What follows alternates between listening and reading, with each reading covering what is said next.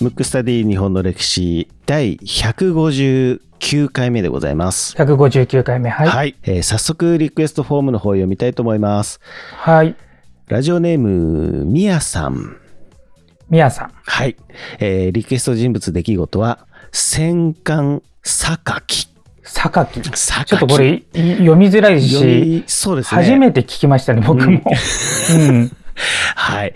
えー広瀬さん、文吾さん、はじめまして。地中海のマルタ在住の日本人、ミヤと申しますと。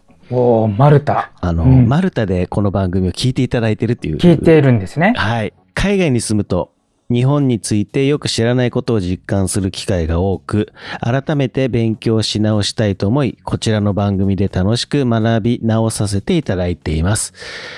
マルタ共和国には、日本人の戦没者墓地があります。調べたところ、二つの世界大戦で唯一日本がヨーロッパで戦ったのがこの地中海派遣だったと知りました。長い航海を経て到着し、イギリスの援護をしたということです。そのうちの一隻、榊がオーストリアの放った魚雷を受けて59名の方が戦死。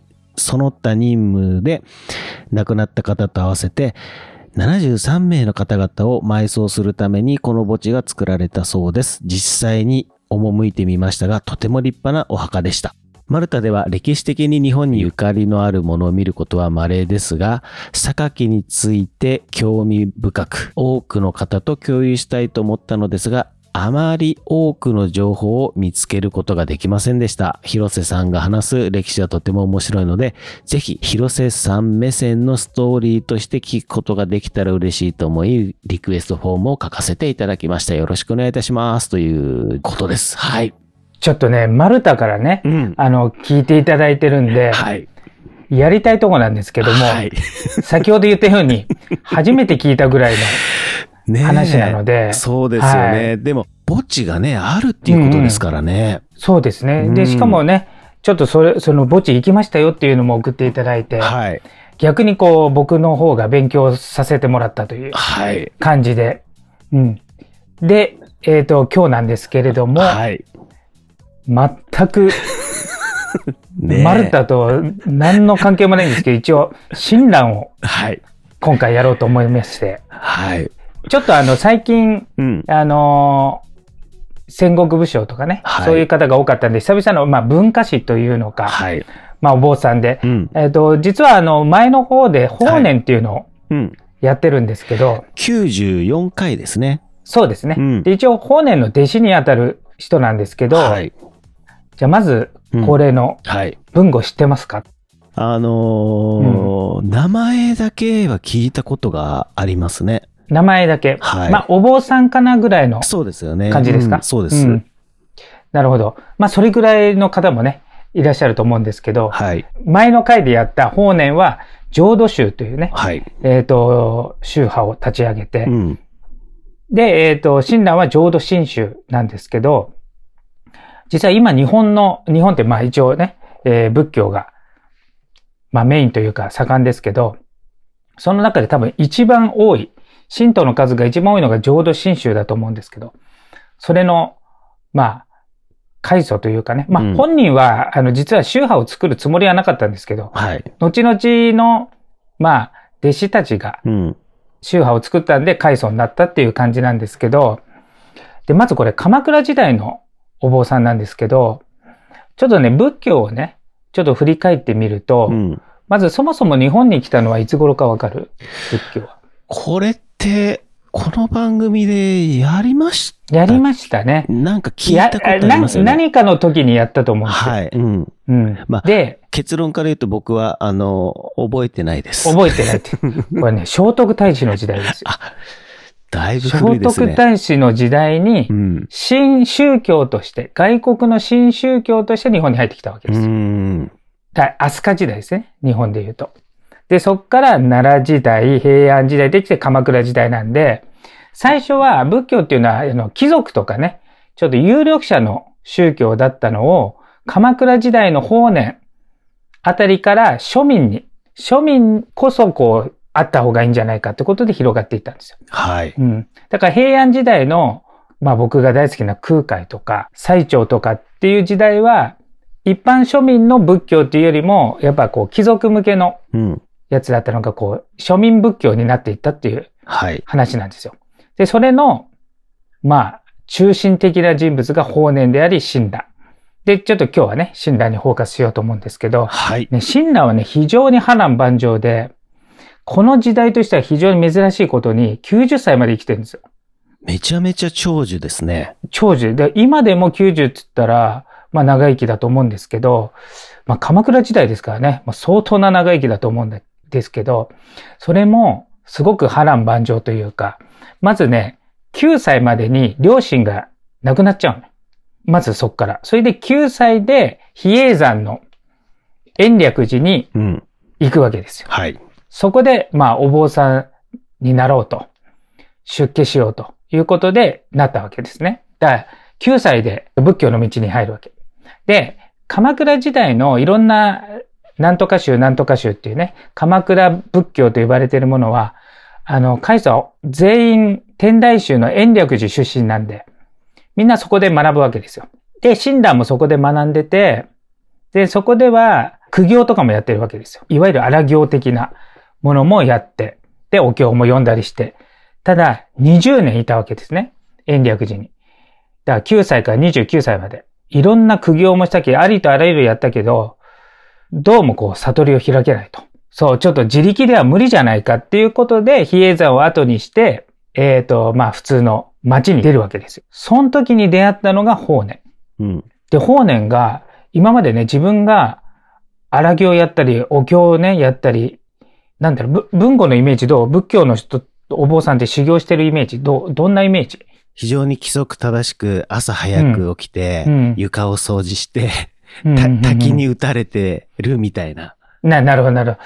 多分そういう時代もあったと思うね。けど、法然は、さっきから言ってるように、一般の人、ごく一般の人が親しみやすく簡単に入れるもの何かっていうことで、念仏っていうのをね、提唱したわけですよ。南無阿弥陀仏と念仏を唱えるだけで極楽浄土に行けますよと。で、これ修行とかしてるとうん、やろうかなって気にならないけど、はい。念仏唱えるだけだったら、それで極楽浄土に入れんだったら、ちょっと自分もやってみようかなとか、そう思わない。日常生活に染み込みやすいですよね。そうそうそう。それで急速に庶民の間に広まって、うん。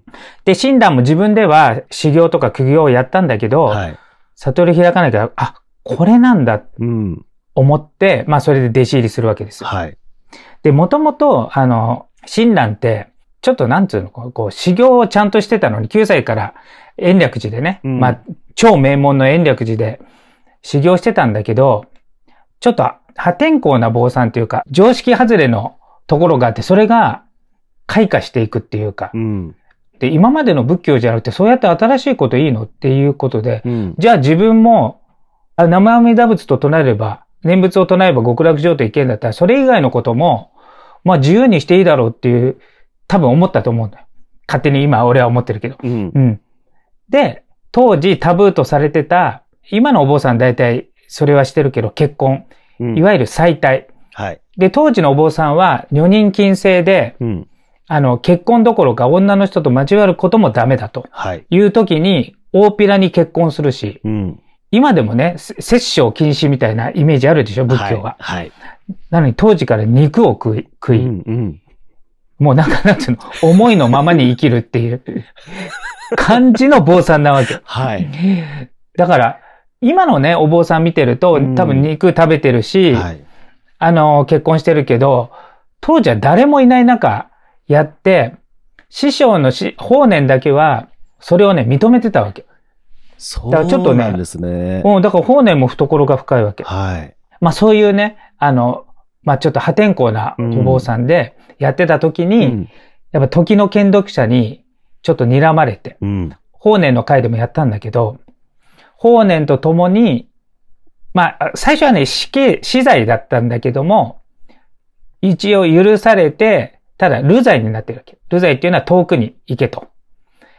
あの、今日から出てけっていうことで、新潟に行くことになるわけ。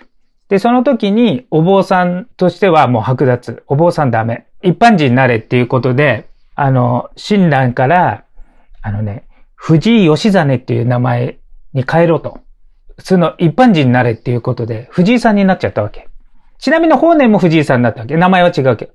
それでもう、もうお坊さんとしては生きちゃダメよってう。いうん風になって、まあ新潟に行くわけ。はい。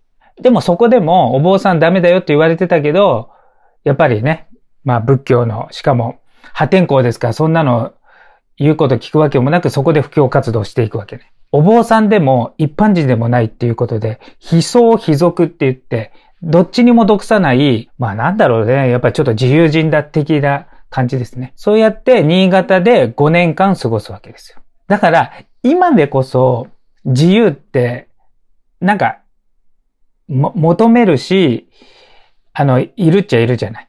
けど、この時って多分、そういう人やってる人もいないから、多分自由って言葉もないと思うのね。この世のことを説いてるお坊さんがやっちゃってるっていうことで、やっぱりすごく人気が出るというか、カリスマ性がある。もう何でもありというか、そういうお坊さんなわけよ。だから、あの、他の、例えば空海とかね、そういうお坊さんとはちょっと一線を画すというか、一般の中でもちょっとこう、自由人寄りの感じの人なわけ。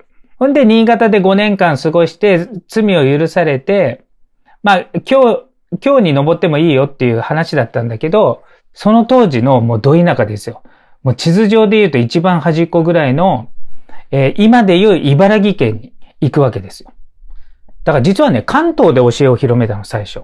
あの、法然は京都に戻ったんだけど、で、60歳まで関東にいたわけ。茨城。で、当時の60っていうのは多分今の感覚で言うと80、90で、まあ、60も長生きの時代で、そこまで京に帰らない。いその時の中心は京都、京都だけど、帰らずに関東で教えを広げて、はい。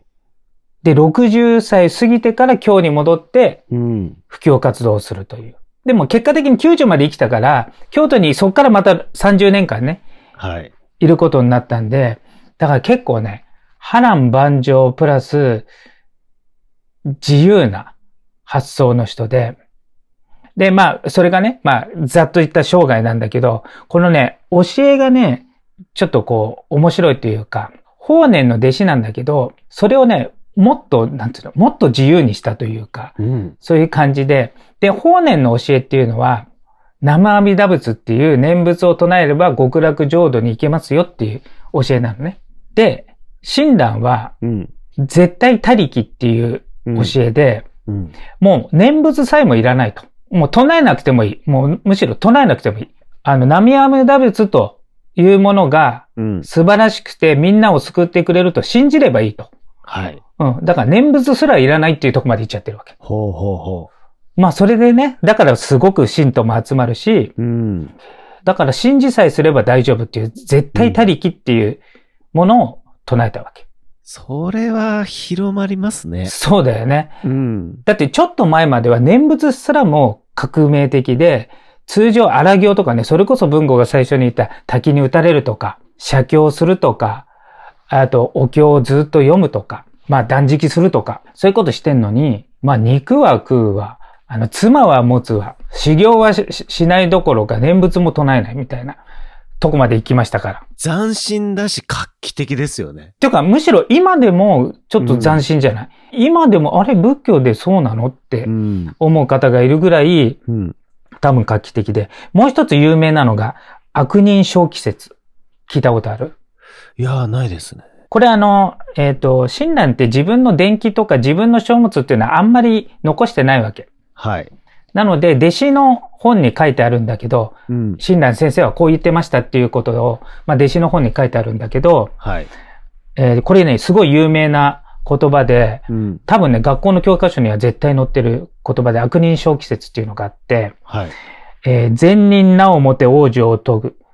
言わんや悪人親っていうのがあって、意訳すると、善人がうん。阿弥陀様によって救われるんだから、うん悪人なんてもっと救われるよっていう教えなわけ。普通逆じゃない。で、みんなそれ言い間違えたと思って、あの、死んださんに、いやいや、あれでしょって。悪人も救ってくれるぐらいの阿弥陀様だから、善人なんてよ、より救えるよっていうことじゃないのって聞いた。そうじゃないと。お前分かってないと。で、ここで言う善人っていうのは何かっていうと、いわゆるね、今で言う、ちょっとスピリチュアルな人たちみたいな感じ。いい行いをすると、いいこと返ってきますよ、みたいな。それってむしろいいことじゃない？なんかみんなそっち目指してない？日頃の行いを正して、運が良くなるとか。自分がしたことは自分に返ってくる。そうそうそうそう。こととかね。輪廻転生、そう、的な。で、未だにそう思ってるじゃん、みんな。はい。けど、親鸞さんはそれは違うと。そういうね、いいことを行ったら、まあ、いわゆる極楽浄土に行けるっていうのは、自力だと。阿弥陀のこと分かってないって。っていうか、信じてないって。だって、いいことやらなきゃって思ってる時点で、はい。いいことやらないといけないってことだから、阿弥陀を信じてないと。それは善人と見せかけた悪いやつだと。で、ここで言う悪人は、あちょっと今日もいいことできなかったなとか、俺って一般的だなとか思ってる。自分はなんて力がないんだろうと思ってんのを、まあこの場合悪人と言ったわけ。で、その人は逆に言うと、阿弥陀さんの力を借り、借りていこうと思うから。自分の行いとかで行こうとするわけじゃなくて、こんな僕でも阿弥陀様お願いしますっていうのを悪人と言って、だから悪人こそ救われるっていう発想になったわけ。なるほど。だから今の自己啓発本すらも否定するというか なるほどね。そう。はい。要するに、いいことをしたらいいこと返ってくるのはもうエゴじゃねえかと。うんうんうんうん。だから、いいことしようが何しようが、阿弥陀様は救ってくれんだから、まあ、極論言う、あ、これちょっと僕の解釈ですけど、好きなことやって、それでも救われるんだと思っとけばいいんじゃないかっていう。これが悪人小季節、有名な。へー。この日本立てを鎌倉時代にやってるわけよ。でも今から1000年ぐらい前の人が言ってんだからね。すごいですね。なんか一見すると矛盾してるようだけど、うん。あの、言われてみると、確かになって、ね、そうそうそうそうそう。でもちょっと発想の出所が違うから、うん、あの、考えさせられるというか。そうですよね。うん。でも自分ではね、結局、うん、仏教そのものも好きだし、食べ物も肉が好きだったし、で、多分結婚もしたくて子供も7人いるわけ。当時は結婚もダメな、坊さんはダメだって言ってるのも子供も、だから全部の幸せを手に入れたんじゃないかっていう。あの、今で考えても自由人というか、はい。なんか考え方も含めて、すごくフリーな人っていうか斬新な人っていう、うそういう感じなのが親鸞なんですよ。ね、今ね、こう、聞くと非常にユニークな方だなって思うんですけど、うんうんうん、でもここで法然親鸞ってこう、トントンって続いたのが、より広まった理由の一つにもなったのかもしれないですね。そうそうそうだからその前に法然も画期的なことをやってるわけ。うん、今まで修行が必要だったのに念仏だけでいいって言ったから。そうそう。だからこの二人がね、えっ、ー、と、教えが今の仏教のし、はい、一番大きい宗派だから、うん、なんかすごい二人だなと思って、久々にお坊さんをやってみました。はい。いやー、今回診断ですけども、まあ、法然は第94回でも配信してますので、はい、なんかこれとセットでね。そうですね、聞いていただけたらと、はい、思います。えー、今回のテーマは、診断でした。